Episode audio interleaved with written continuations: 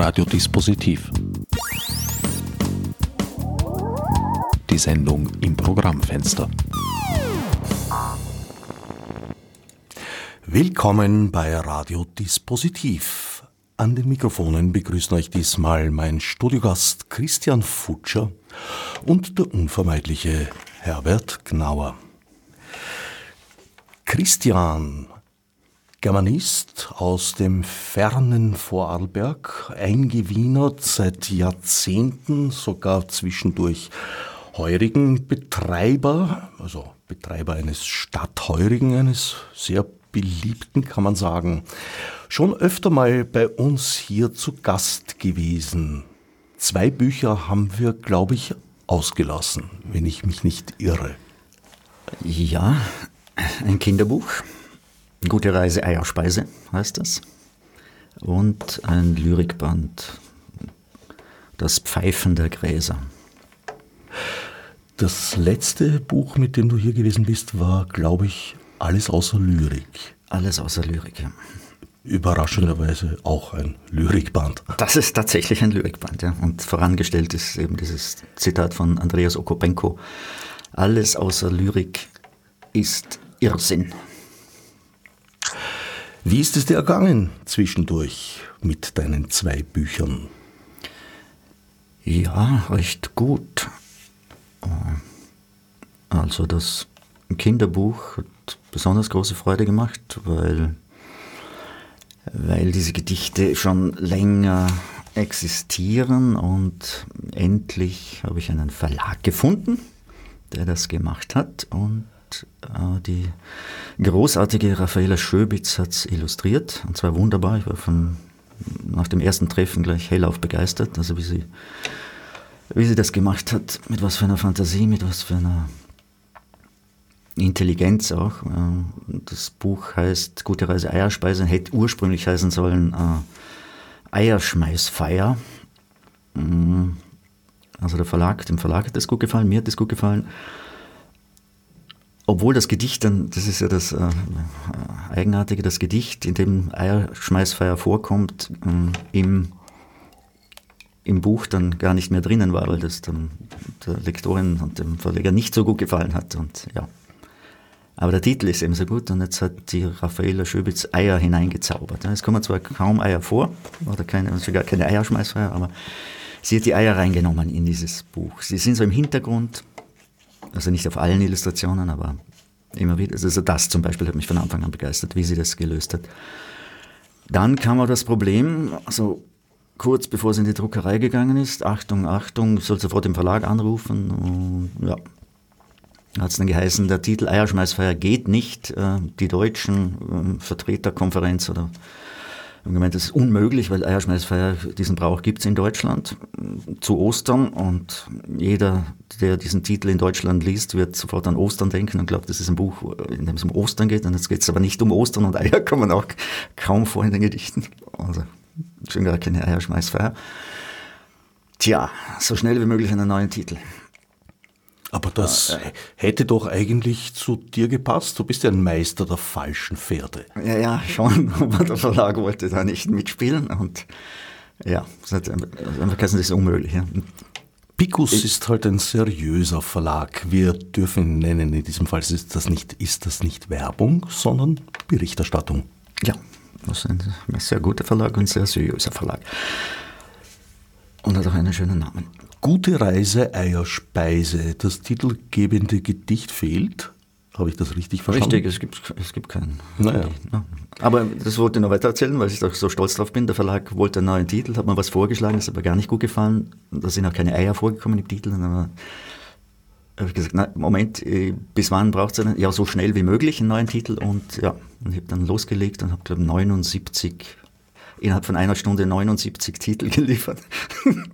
Und ich glaube, der 76. war eben Gute Reise Eierspeise. Innerhalb einer Stunde 79 ja. Titel. Das mhm. ist praktisch therapeutisches also Schreiben, alles, nein, nein, was dir so einfällt. Ich habe so laufen lassen. Ja. Also es ist nicht, das sind äh, nicht besonders, also ist nicht alles äh, ganz toll, was mir da eingefallen ist. Ich habe zwischendurch mit meinem Freund auch angerufen, der hat dann irgendwas mit, also ich wollte das Eier vorkommen, ja. Ein Freund hat dann einen Vorschlag was gemacht, was mit Hoden und das wird dann auch reingenommen. Also solche, also auch nicht ernsthafte äh, Vorschläge sind da äh, natürlich dabei bei diesen 79 Vorschlägen, aber. Picus wird sich gefreut haben. Ja, Inzwischen hat das Buch eine Geschichte bekommen. Es wurde für einen Preis vorgeschlagen. Ja, die Raffaela Schöbitz, die die Illustrationen gemacht hat, äh, kam bei einem internationalen äh, Illustrations Award, also weltweit ausgeschriebener Illustrationswettbewerb, äh, auf die nicht nur auf die Longlist, sondern jetzt vor kurzem auch auf die Shortlist. Das heißt, also das sind an die 6000 Einreichungen. Ja, und sie hat es jetzt bis auf die Shortlist geschafft, was mich nicht wundert, weil die Illustrationen wirklich ausgezeichnet sind. Und ja. Aber was wären die ausgezeichnetsten Illustrationen ohne den Text? Wirkungslos. Ja, naja, der Text spielt auch eine kleine Rolle. Das war auch schön in dem Zusammenhang. Äh, das Buch war eigentlich für später geplant, aber mm, die Raffaele hat diese Gedichte bekommen und hat sofort losgelegt. Also sie hat sich sehr mm, angesprochen gefühlt und wie gesagt, sie hätte viel länger Zeit gehabt, aber sie hat sofort äh, begonnen und darum ist das Ganze zweimal vorverlegt worden, das Buch. Also das Erscheinen, weil es so schnell ging, weil sie gemeint hat, die Gedichte haben sie so inspiriert und ja, schön. Vorverlegt ist, glaube ich, eher selten, insbesondere in, in Zeiten von Covid. Gab es eher Verschiebungen nach hinten. Ja, ja, klar. Aber Oder Absagen überhaupt. Mhm. Ja.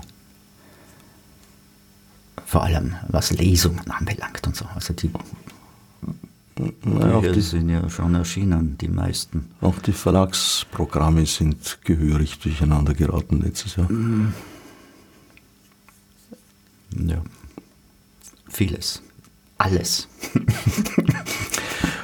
Hoffen wir das Beste. Das zweite Buch, das in der Zwischenzeit erschienen ist, das Pfeifen der Gräser. Für das bist du wieder zu deinem Stammverlag Czernin zurückgekehrt. ja, ja. Das sind wieder Gedichte. Es ist eh ganz ähnlich. Also man kann es vergleichen mit Alles außer Lyrik. Sind einfach ganz kurz. Sind sehr, die meisten Gedichte sind sehr kurz. Ja, Du bist ja eigentlich, glaube ich, in deinem Grundverständnis auch vorrangig Lyriker, oder? Eigentlich nicht, nein. Nein? Du publizierst aber vor allem als solcher. Ja, in den letzten Jahren. Begonnen es mit meinem großen Lyrikpreis 2008 war der.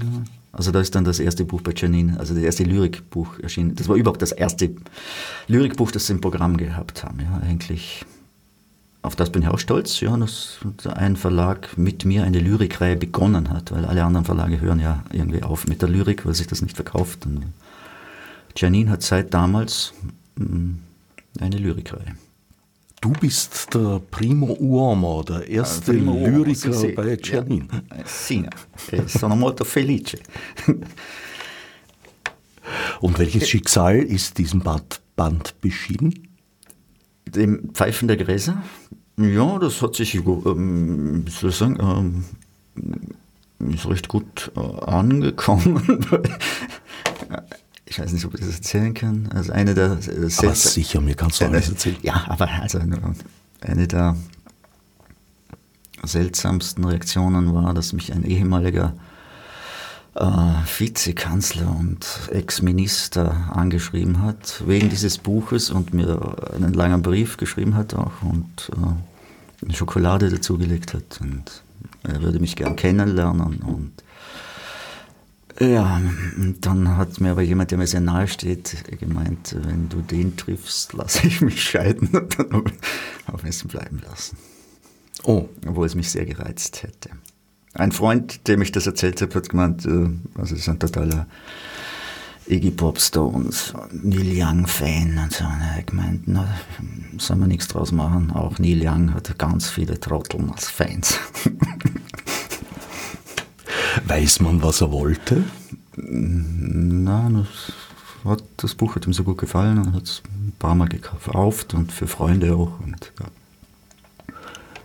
Warum auch immer. Also, das hat mich natürlich im ersten Moment schon gewundert, aber Was will ich damit sagen? Also ich habe einen ganz breit gefächerten Fankreis, was diese Lyrik anbelangt. Die Leserinnenschaft kann sich keiner aussuchen. Es gibt ja auch den, den schönen Satz, äh, den ich jetzt natürlich nicht so wunderbar schlank formulieren kann, aber dass jedes Buch ein Schicksal hat, dass es ein Eigenleben entwickelt, das nicht kontrollierbar ist, weder durch einen Autor, eine Autorin noch durch einen Verlag. Naja, vom Verlag durch in, in, in Grenzen, ja. In lizenzrechtlichen Grenzen. Ja, das Schicksal der meisten Lyrikbände ist ähm, schon eher vorhersehbar.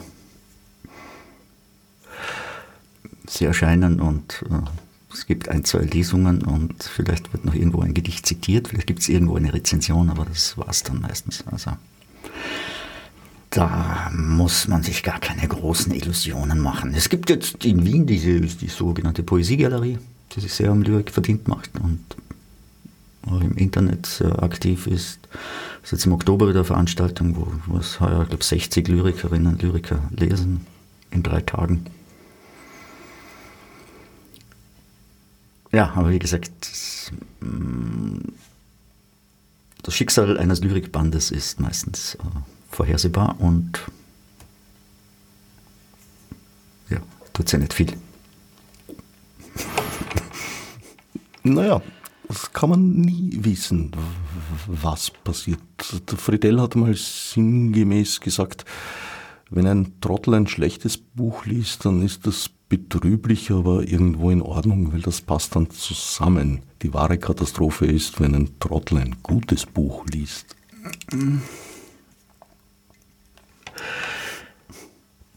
Die werte Leserschaft.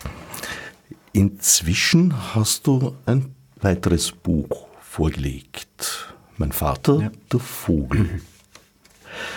Diesmal, äh, naja, ich weiß es nicht. Es ist so ein, nein, es ist keine Lyrik, kann man nicht sagen. Es nein, sind kurze Prosastücke. Es sind, äh, also es ist ein, es sind kurze Kapitelchen, ja, was nicht, an die 100. Aber es ist auch, äh, ja, der Verlag wollte es Roman nennen. Ich war damit nicht wirklich glücklich. Äh, ist, eh, man könnte eventuell dazu sagen, es ist ein episodenhafter Roman. Ja, es sind kurze Kapitel. Es, ist, äh, es, sind, es geht hauptsächlich um einen Vater und seinen Sohn. Oder der Sohn erzählt von seinem Vater, der äh, recht lustig war, also recht lustig ist. Das Im Hintergrund äh, wird die Geschichte einer Ehe angedeutet. Also das, ganz, das Buch ist irgendwie auch was heißt irgendwie, es ist tragisch-komisch, also es ist recht lustig, also die Streiche des Vaters, die Späße sind recht lustig und amüsant. Äh, er ist aber nicht nur lustig, sondern auch halblustig manchmal. Er nervt äh, zwischendurch und das, ja, das Ganze endet äh, nicht schön. Ich habe jetzt vor kurzem am Wallensteinplatz, hier gerade in der Nähe, am 15. August, im Rahmen von Kultur Sommer Wien, eine Lesung gehabt und das anschließend ein älterer Herr auf mich zugekommen, hat gesagt, er kauft jetzt noch ein Buch, er hat es ja schon länger gelesen und dann muss man sagen, dass er bei der Lektüre geweint hat, aber auch viel gelacht.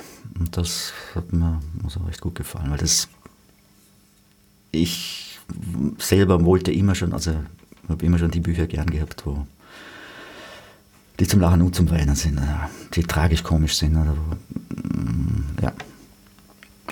Hier in der Nähe ist jetzt ein bisschen erklärungsbedürftig. Äh, das bezieht sich auf das Studio, in dem wir gerade sitzen, bei Radio Orange.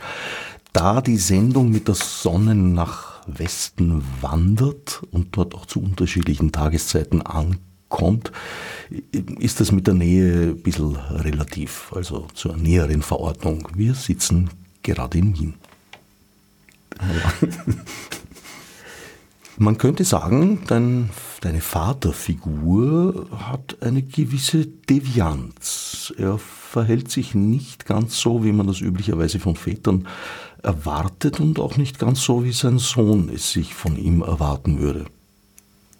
Ja, der Sohn ist äh, manchmal nicht so glücklich über die Späße seines Vaters, besonders dann nicht natürlich, wenn, wenn Freunde in der Nähe sind. Also was so im kleinen Familienkreis geht, geht dann äh, manchmal nicht, wenn gleichaltrige Freunde dabei sind, weil man sich dann ja ein bisschen schämt für seinen Vater oder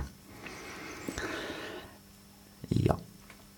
Aber im Großen und Ganzen schätzte das schon sehr, also was der Vater da aufführt und also zumindest mehr als mm, die Mutter im Laufe der, der Geschichte des Buches. Ja. Das Buch ist aus der Ich-Perspektive des Sohnes geschrieben. Dennoch unterstelle ich mal, dass du, wie soll ich sagen, dich eventuell im Vater stärker findest als im Sohn. Das, ja, das hat was für sich. Ja, also ich habe, ähm, ich war selber ein recht ähm, fantasievoller Vater, sagen wir so, der gern Späße gemacht.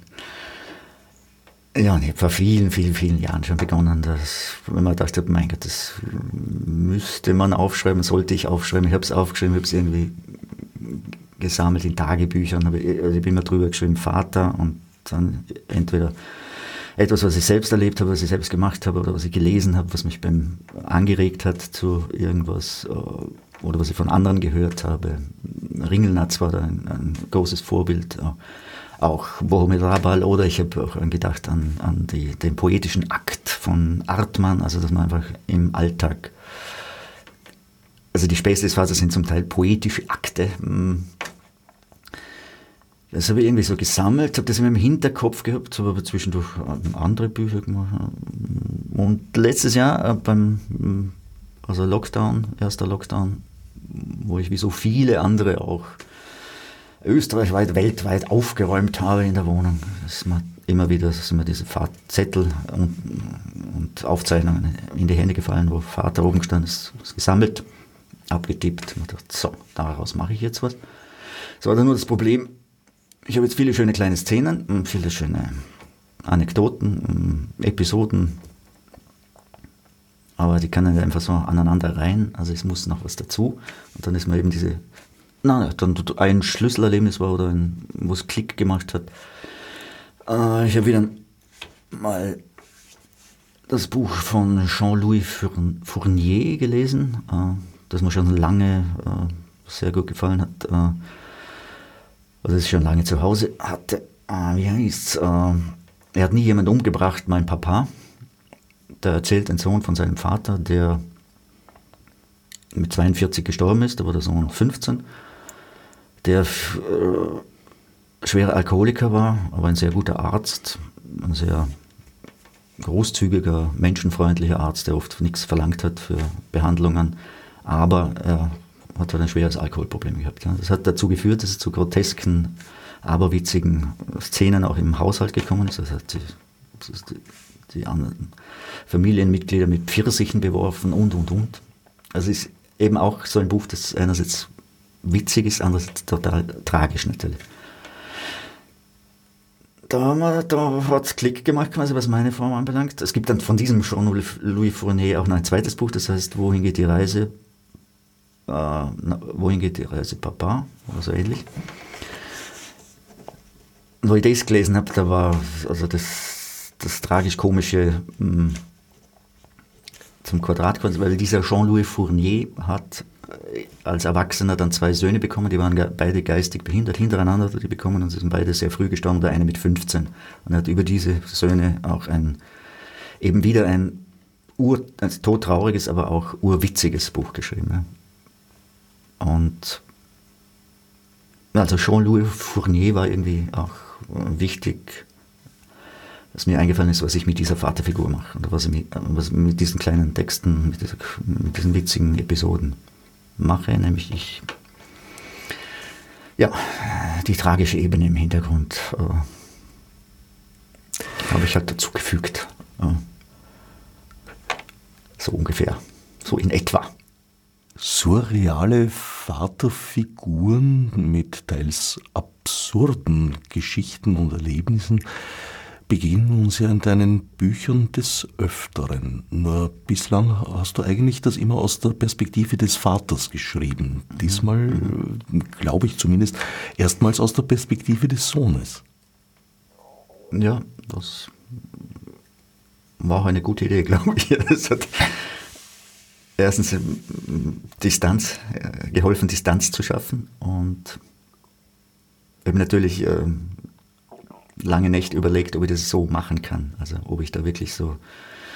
Ein Freund von mir hat mal geschrieben, er hat bis Seite 40 hat er sich gedacht, also jetzt wundert er sich über gar nichts mehr. Wenn ich so einen Vater hatte, wundert, also dass ich so geworden bin, wie ich bin, bis ihm dann auf Seite 45 irgendwie schlagartig klar geworden ist, dass da einer seine Autobiografie äh, tarnt mit einer Kutzbe, wie er schreibt, die es noch nie vorher gegeben hat. Ja. Ja, also diese Perspektive aus, das, äh, aus der Sicht des Sohnes hat, hat für kleine Distanz gesorgt, hat für, war, ja, war froh, dass, man, dass, dass ich auf diese Idee gekommen bin, ja.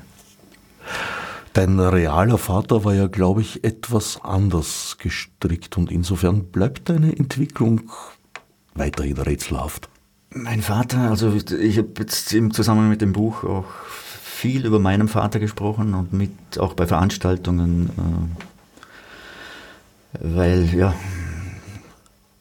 viele glauben, also gerade auch in, in Feldkirch, wo ich her bin, und mein Vater war dort äh, stadtbekannte Persönlichkeit, Vizebürgermeister und ist eigentlich schon sehr lange tot, aber trotzdem äh, ist er immer noch in, in, Erinnerung und es haben mir wirklich ganz viele das Buch gekauft, weil sie neugierig waren, was, was ich da über meinen Vater schreibe und manche sind auch, also Buchhändlerin hat mal gesagt, sie, einer ist reingekommen, der hat gemeint, hoffentlich hat er kein Blödsinn geschrieben über seinen Vater.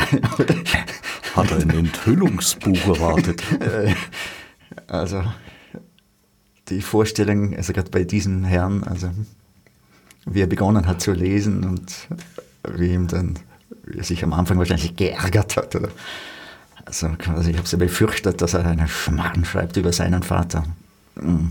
Aber es ist erstaunlich, wie oft mm, ja, dass auch Leute, die viel lesen und sich viel mit Literatur beschäftigen und die, wo ich auch glaubt hätte, sie kennen mich, ja, also jetzt nicht die nächsten, äh, den nahesten Freunde, aber dass die wirklich auch geglaubt haben, ich schreibe über meinen Vater. Ja, und, ähm, ja. Hätte ja sein können, obwohl Hätte, ja, natürlich, klar. Und der Titel Mein Vater der Vogel jetzt nicht unbedingt auf ein politisches Enthüllungsbuch hinweist. Mhm. mhm.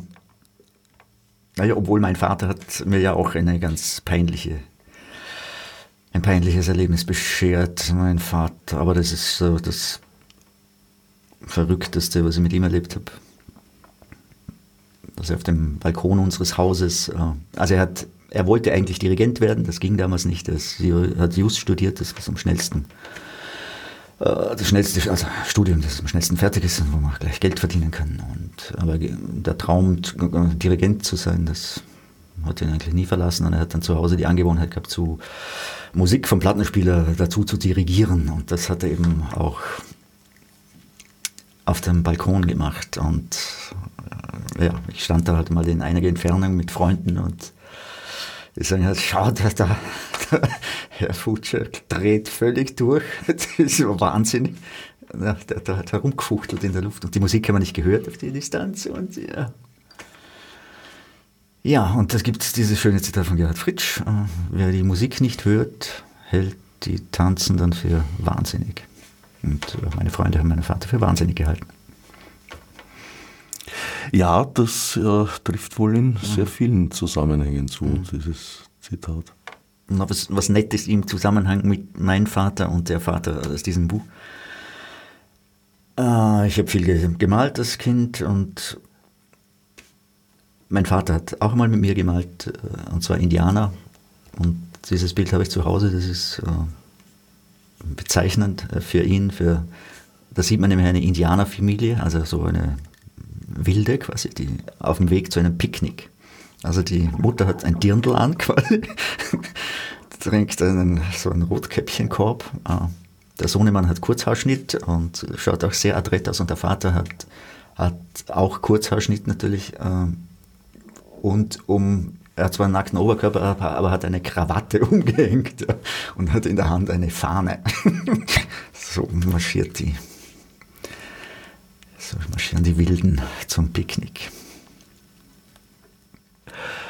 Vaterfiguren, die Auseinandersetzung damit ist eines deiner wesentlichen Themen?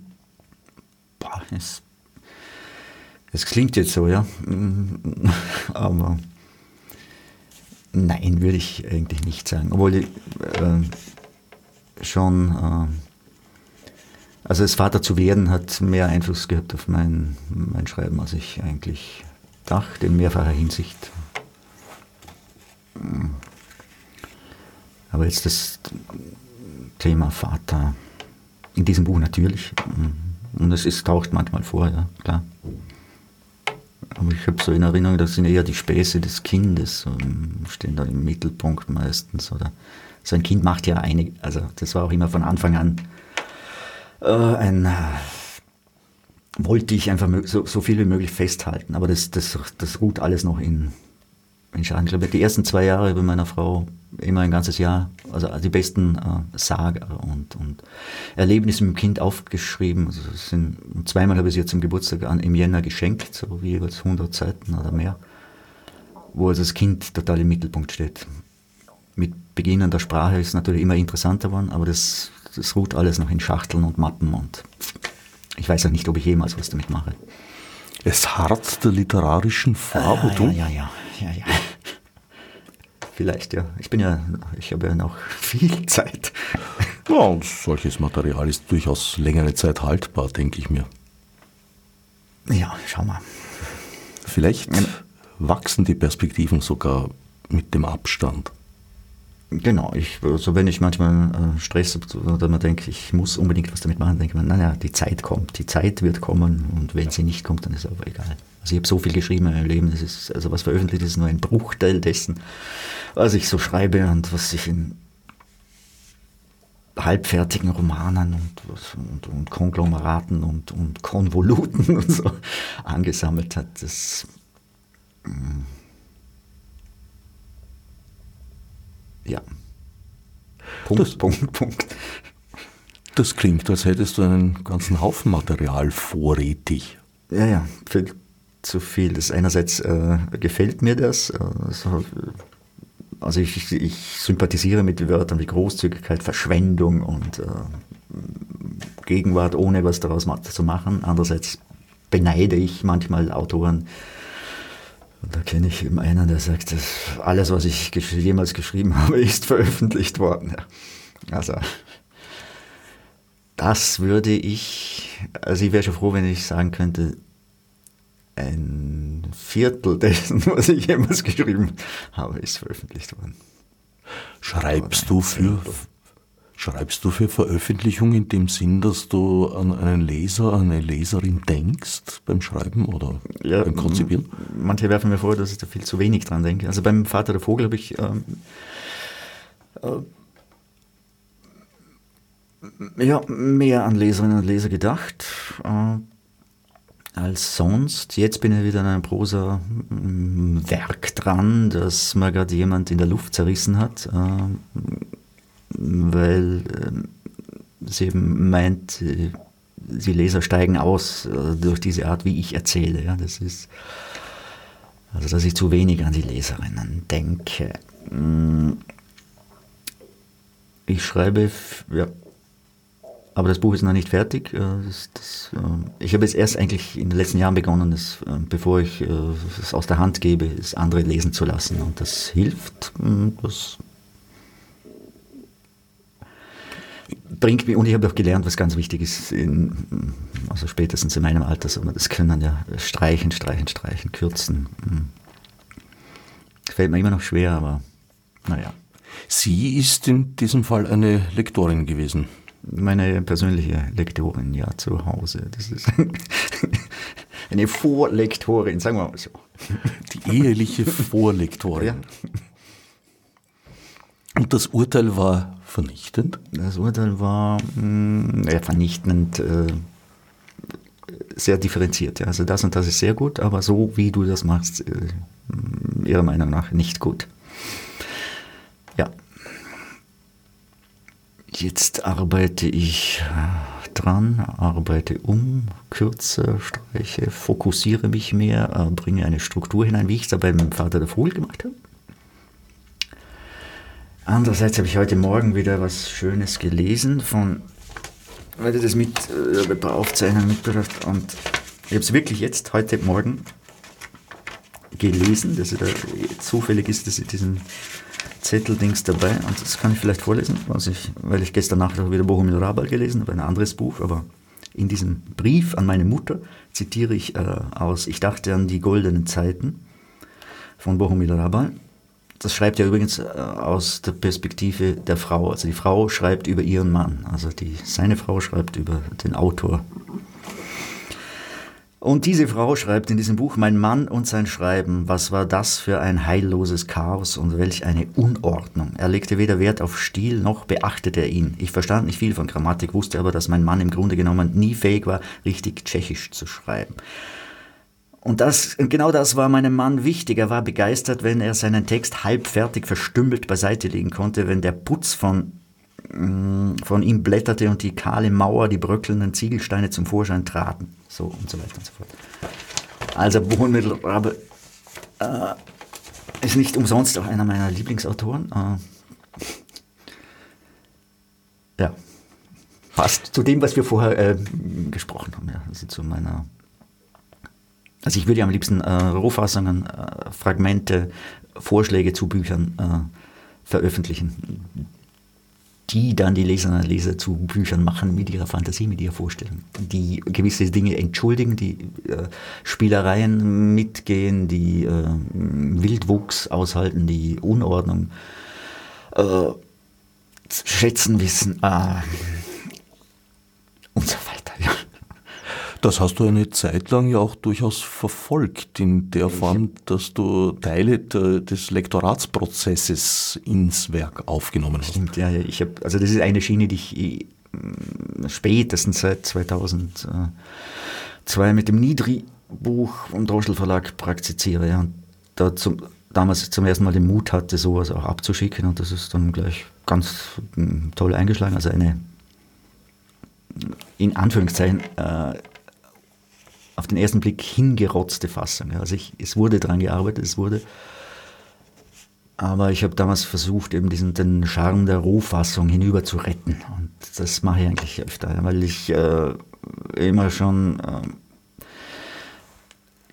also die Erstfassung, ich weiß, das ist, äh, das ist äh, das ein Argument von Dilettanten, aber trotzdem sage ich es. Ich habe die Erstfassung von meinen Texten oder von Passagen äh, haben mir oft äh, besser gefallen als dann die, die, die geglätterte, gefeilte Endversion. Ja? Also mir hat dann immer was gefehlt im, in der Endversion. Also das ist mir irgendwie hm, blasser vorgekommen zu der wilden äh, Erstfassung. Ja? Also ich habe ja manchmal Phasen, da und wieder, also ich bin nicht so naiv und so dumm, äh, dass ich das äh, immer für gut halte, ja, wenn, wenn ich so, also es kommt, ist allerdings schon länger her, dass ich acht Stunden am Stück schreibe. Ja. Was dabei herauskommt, ist zum Großteil Mist, ja, aber es ist einfach ganz viel ähm, oder einiges dabei, dass ich dann so, wie es in der Erstfassung geschrieben ist, hin, äh, retten will in die Buchfassung. Ja. Da gehen mh, mm, leider äh, Leser nicht mit, Leserinnen, äh, Verlage sowieso nicht. Also es ist nicht so, mm, also ja, lässt sich halt nicht verkaufen, nicht so gut. Es fehlte so. quasi am Ende das Unfertige, der Riss im Verputz. Genau, der Riss im Verputz oder Henry Miller eines meiner Lieblingsteile, aus den Trümmern irdischen Bemühens erhebt sich der Gesang der Schöpfung. Ah. Ja, das ist das. Ein, ah ja, Rabal, eben auch Mauern, wo der Verputz runterfällt. Oder, äh, letztens habe ich auch schon so ein Bild gehabt, so letzten Sommer äh, im Fischament Bogen äh, schießen und auf eine Tafel und ich habe die Mauer daneben geschossen, ihn die, manchmal getroffen, aber ja, andere haben immer ins Schwarze getroffen und das war natürlich auch war schön, aber was mich begeistert hat, ich habe einmal in die Mauer geschossen, der Pfeil ist abgeprallt, ist in einen Baum gefallen und ist, äh, ist dann hängen geblieben mit der Spitze zum Boden, hängen geblieben. Und ich habe sofort ans Schreiben gedacht. Also sofort nicht, wollen wir nicht übertreiben, aber in der Folge ans Schreiben gedacht, so möchte ich eigentlich schreiben. Ich möchte nicht ins, genau ins Schwarze zielen oder schon ins Schwarze zielen, aber es soll dann auf Umwegen sowas Schönes dabei herauskommen wie ein im Baum hängender Pfeil. Das passiert nur einmal oder einmal in 100 Jahren. Ich möchte eben ja, so schreiben, wie kein anderer geschrieben hat. Ich möchte nicht äh, mehr, äh, ich möchte un, nicht ununterbrochen daran denken, äh, eine, ein rundes, schön, ein, ein, ganzes, rundes Ganzes zu machen. Äh, ja, so in etwa, ja. Also der Bogenschuss, der sein Ziel nicht erreicht, sondern in einer absurden Situation eigentlich endet. In einer schönen, in einer poetischen, in einer, was niemand gedacht hätte, dass das äh, dabei herauskommt. Okay, ich schreibe dann, je älter ich werde natürlich, ich hole den Pfeil herunter, ich mache noch fünf Versuche und irgendwann ist es dann im, nicht im Schwarzen, aber daneben irgendwo, zumindest auf der, auf der Fläche, ja. Trotzdem blutet mir manchmal das Herz, wenn ich an einen äh, im Baum hängenden Pfeil denke, der dann rausgestrichen wird aus dem Buch. Ui, jetzt wird es aber schwurbelhaftig. Hm, würde ich nicht sagen. Ist dieses Unfertige in der Lyrik leichter herzustellen, abzuhandeln als in der Prosa? Ja, in der Lyrik kann man kann beides nebeneinander stehen, ganz mm, in der Lyrik. Äh, also die Lyrik von mir lebt ganz stark durch, durch Kürzen, Streichen, mm, kleine Alltagsbeobachtungen. Also da ist, ist nicht viel Platz für Unfertiges, kommt aber immer wieder natürlich in, in ein oder anderen Gedicht. Äh, spielt das mit und ja, spiele ich damit mit, mm, unfert, mit dem unfertigen Charakter. Damit, ja. Aber die, wie gesagt, sind, da ist nicht viel Platz. In, so, in vier Zeilen ist nicht viel Platz für Unfertiges. Mm, du schaffst es durchaus ja, ja, bisweilen in ja, Miniaturen Unfertiges hier und darzustellen. Lyrik hat eigentlich kulturgeschichtlich schon mal eine größere Rolle gespielt, würde ich sagen. Also zu Zeiten unserer Großeltern war Lyrik, ein durchaus Lyrik verfassen, ein, ein weit verbreitetes Hobby. Ich glaube, das hat etwas abgenommen in den letzten Jahren, oder kommt das jetzt mit den Rappern wieder? Also ich würde eher sagen, dass noch nie so viele Gedichte geschrieben worden sind wie heute. Es gibt nur also gelesen werden sie halt nicht, geschrieben werden, werden sie millionenfach, glaube ich. Das, wer hat das gesagt? Enzensberger, glaube ich. Das, hm, es gibt mehr Lyrik-Schreibende als Lyrik-Lesende, ja. Und so, also Lyrik ist ja, ist ja präsenter, als, als man so glaubt. Und nicht nur durch die Liedertexte und die Rapper und die Werbung und, und, und, und, und auch diverse Parteien äh, äh, reimen ja immer wieder oder schreiben kleine Gedichte auf Plakate. Mehr oder weniger schöne. Mm. Ja, und es gibt ja eine lebhafte Lyrikszene, nur ähm, ja, kaufen tut es halt niemand. Ja. Und in den Buchhandlungen, also ein Freund von mir, Arne Rautenberg aus Kiel, hat sich die Angewohnheit gemacht, dass er äh, jeder Stadt, also wenn er eine Buchhandlung sieht, er geht rein und fragt, wo ist hier die, wo ist hier die Lyrikabteilung? ja. Und wird halt immer öfter äh, enttäuscht. Es gibt, gibt sie einfach nicht mehr oder es werden aufgelassen. Oder was ein Widerspruch ist zu dem, dass so viele Lyrik schreiben. Ja. Ich muss mich korrigieren, Aber, weil natürlich, es gibt ja auch diese ganz... Und im Internet, im Internet. Im Internet sehr viel. Und die Slammers und Slammerinnen-Szenen mhm. sind ja mehrere allein in Wien. Mhm. Ja, ja, na, da tut sich schon einiges. Also die Bedeutung der Lyrik ist in Wahrheit ungebrochen. Es ist nur etwas anderes geworden als zu Zeiten von Eduard Mörike. Das kann man so sagen, ja. Mhm. Eine Entwicklung, die du parallel siehst zur Entwicklung anderer Kunstformen, auch den, den Übergang von Bild zum Beispiel, gemaltem Bild zur Fotografie? In dem Fall nicht so sehr, weil der, der technische Aspekt ja bei dir, na, schon einmal, was mir die Adler erzählt, da spielt er eine Rolle. Technische, also, ja, ja, da spielt der technische Aspekt eine Rolle, stimmt. Also die mechanische Schreibmaschine habe ich verwendet, um Bilder zu, zu tippen. Ja, das war mein Erstling, das ist schon sehr lange her. Ein weiteres. Ja, ich habe dich unterbrochen. Nein, nein, nein, ich, auf die Frage, die. Der sprich, du bist nein, der Sendungsgast. Nein, nein, nein, das fallen mir nichts ein. Na gut, dann muss ich wohl übernehmen. ja, bitte. Ein weiteres großes Thema äh, erkenne ich bei dir, zumindest als Leser, im Scheitern. Deine Hauptfiguren, deine oft sehr liebevoll geschilderten Hauptfiguren sind nicht das, was man sich als große Gewinner des Lebens vorstellt. Ja, die, es haben schon viele vor mir gesagt, dass die scheiternden Figuren sind einfach interessanter als die glückliche, also glückliche Ehe. Man kann schon über glückliche Ehen auch schreiben, aber das immer interessant ist oder ein glückliches, gelungenes Leben.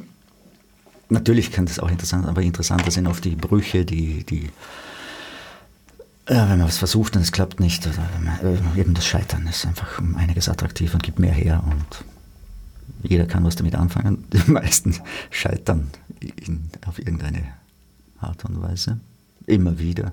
Tagtäglich. Und sterben müssen wir alle und äh, ja. Wobei ich bei deinen Figuren sehr oft das Gefühl habe, sie suchen das Scheitern regelrecht, so wie du das Unfertige. Ja, ja, jetzt sie suchen. Suchen sie das Scheitern? Nein, es passiert ihnen halt, also sie können nicht anders oder ähm, es läuft halt was aus dem Ruder und dann fallen sie ins Wasser, gehen unter, kriegen keine Luft mehr. Ja. Naja, dein Vater zum Beispiel, in Mein Vater der Vogel, wie soll ich sagen, er legt schon an, teils auf Situationen, die eigentlich gar nicht anders können, als aus dem Ruder laufen. Ja, äh, es gibt äh, diese schöne Redewendung, er schießt den Vogel ab manchmal oder er schießt neben das Ziel oder er, er übertreibt ja, Er kann, er weiß nicht, wann Schluss ist. Und das ist, wird ihm ja auch dann äh, auf die Dauer wird angedeutet, dass, dass die Frau einfach nicht mehr aushält. Diese, dass er ständig den Vogel abschießt und immer wieder. Und, und er hat natürlich ein, ein, ein, ein Problem, das auch irgendwie nicht angesprochen wird, aber es, äh, das äh, im Hintergrund wurdelt und immer mehr an die Oberfläche tritt. Oder ja, ich möchte es jetzt nicht aussprechen, aber es wird ziemlich klar. Weiß er tatsächlich nicht, wann Schluss ist oder reizt ihn dieser Grenzübertritt nicht auch? Einerseits weiß er nicht, wann Schluss ist, andererseits kann er einfach nicht anders. Und ähm, er versucht äh, dem äh, Übel, was äh, oder der Tatsache, dass er Angst hat, äh, etwas entgegenzusetzen. Also irgendwer hat irgendwo gelesen, dass Elternschaft lebenslängliche Angst bedeutet. Er hat Angst, er versucht mit Spielspaß äh, Literatur, er zitiert ja auch gern, lernt Zitate auswendig, äh, versucht dem Kontra zu bieten, und, aber der Gegner ist übermächtig. No?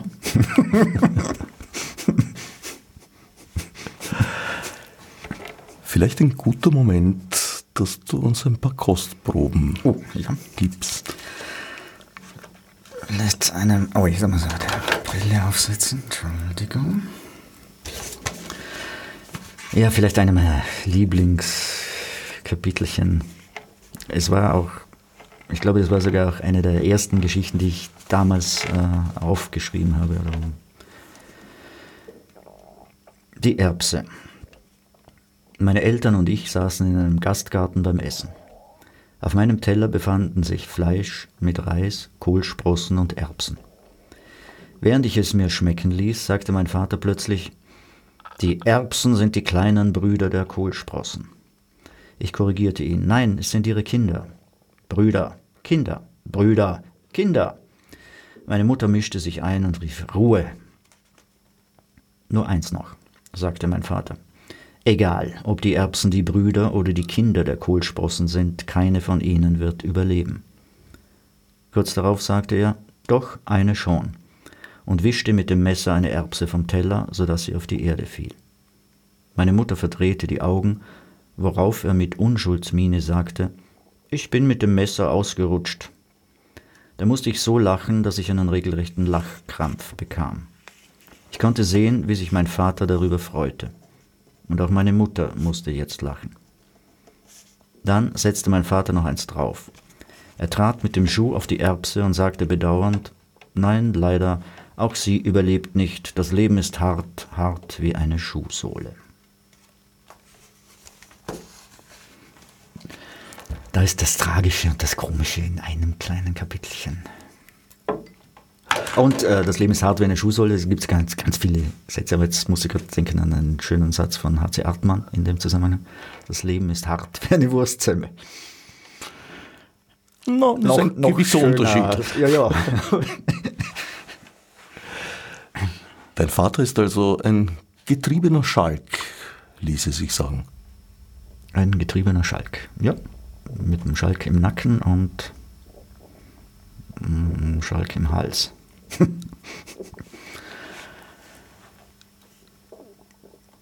Ein Hofnarr seiner selbst.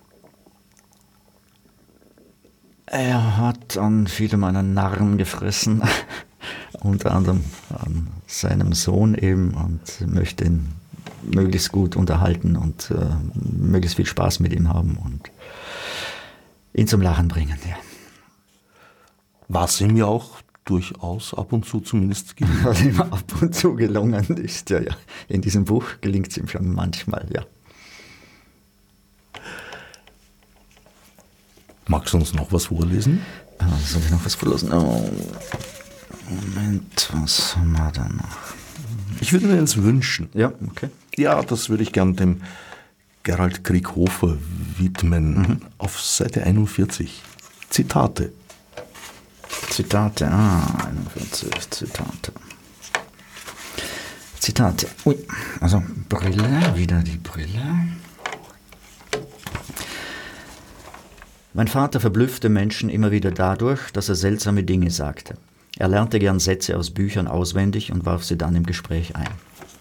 Einmal am Morgen, als wir am Frühstückstisch saßen, sagte er zum Beispiel zu mir oder zu meiner Mutter, das war nicht ganz eindeutig, Reich mir die Butter oder der Fluch des Propheten wird deine gottlosen Gedärme zerfetzen und Hunde werden johlend auf dein Grab pissen. Till Mette. Oh Gott, rief meine Mutter aus. Gott, nahm mein Vater das Stichwort auf, ist rot, vollendet und prall. Gott ist eine Tomate. Georgi Gospodinov. So ein Quatsch. Mich interessiert nur der Quatsch. Daniil Karms. Du liebe Zeit. Er wartete nur auf das passende Stichwort, um mit einem Zitat zu reagieren. Das war manchmal lustig, aber oft nur nervtötend und anstrengend. Meine Mutter wurde mit der Zeit geradezu allergisch gegen dieses ständige Zitieren. Darauf konnte er reagieren mit Zitate sind Eis für jede Stimmung. Christian Morgenstern.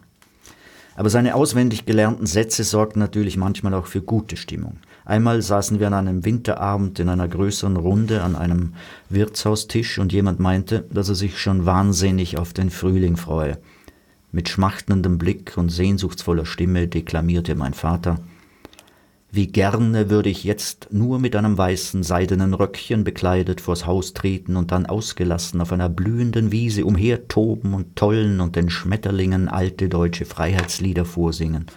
Leider ist aber vor dem Haus keine blühende Wiese, sondern eine uninteressante Straße voller parkender Autos. Max Gold. Christian Futscher, Mein Vater der Vogel, erschienen bei Janin. Neben, den, neben dem Schreiben betreibst du noch einige weitere Leidenschaften, unter anderem die Musik. Äh, die Musik, ja, ja. Ähm, also, ich schreibe so kleine schiefe Lieder und aber es gibt keine CD. Also das ich habe irgendwann begonnen, äh, so bei Lesungen äh, diese Lieder dazwischen, zwischendurch zu singen, im Anschluss daran. Ja. Mm,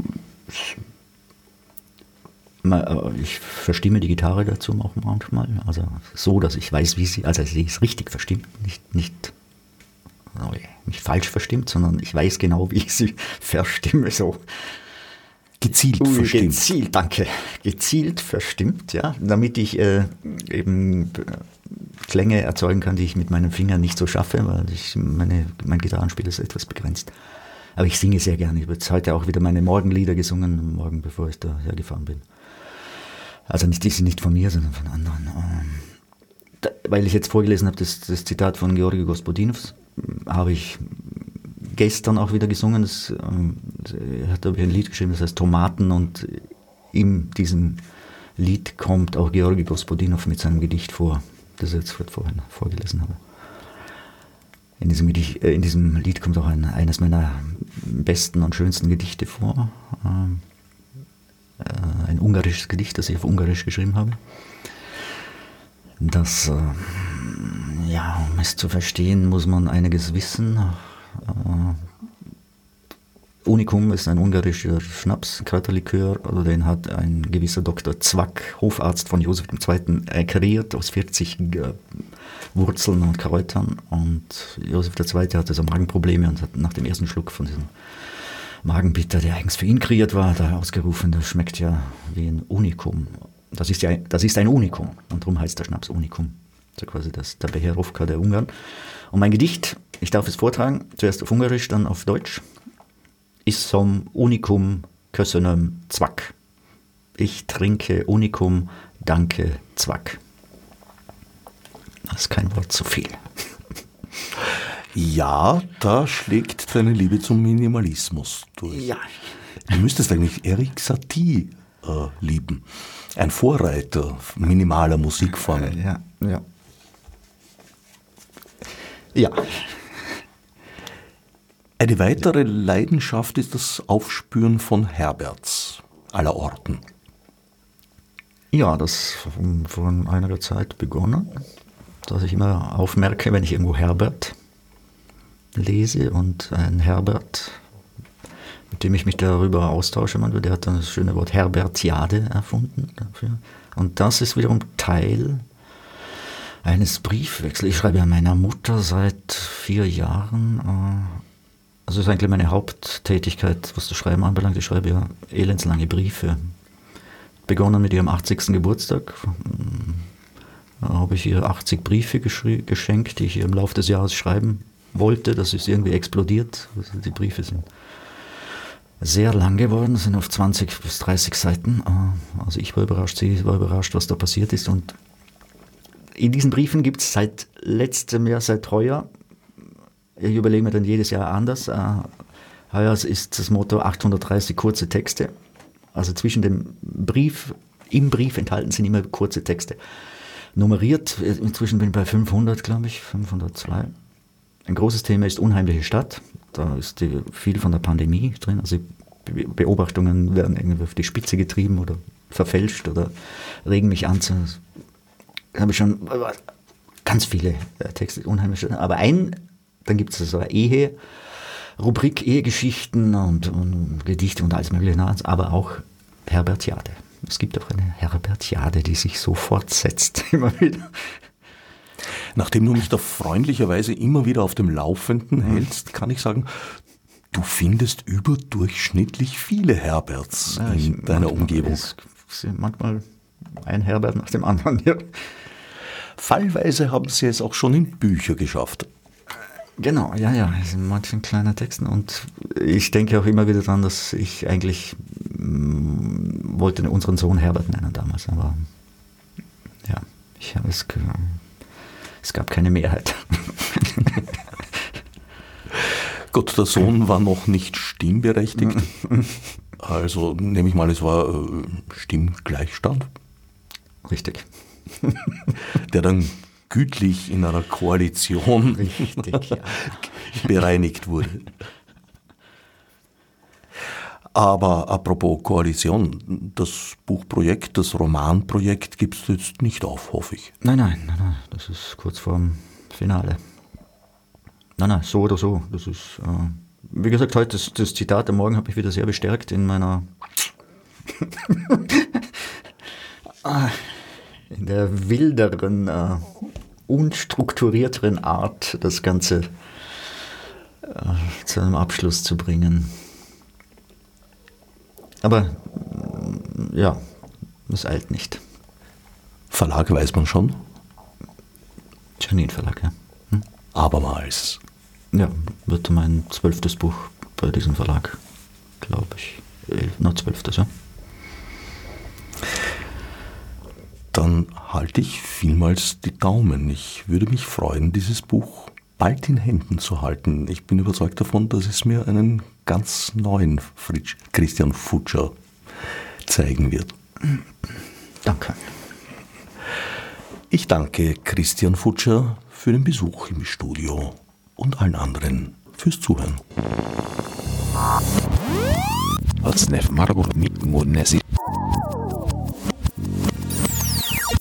fiz de subsídio do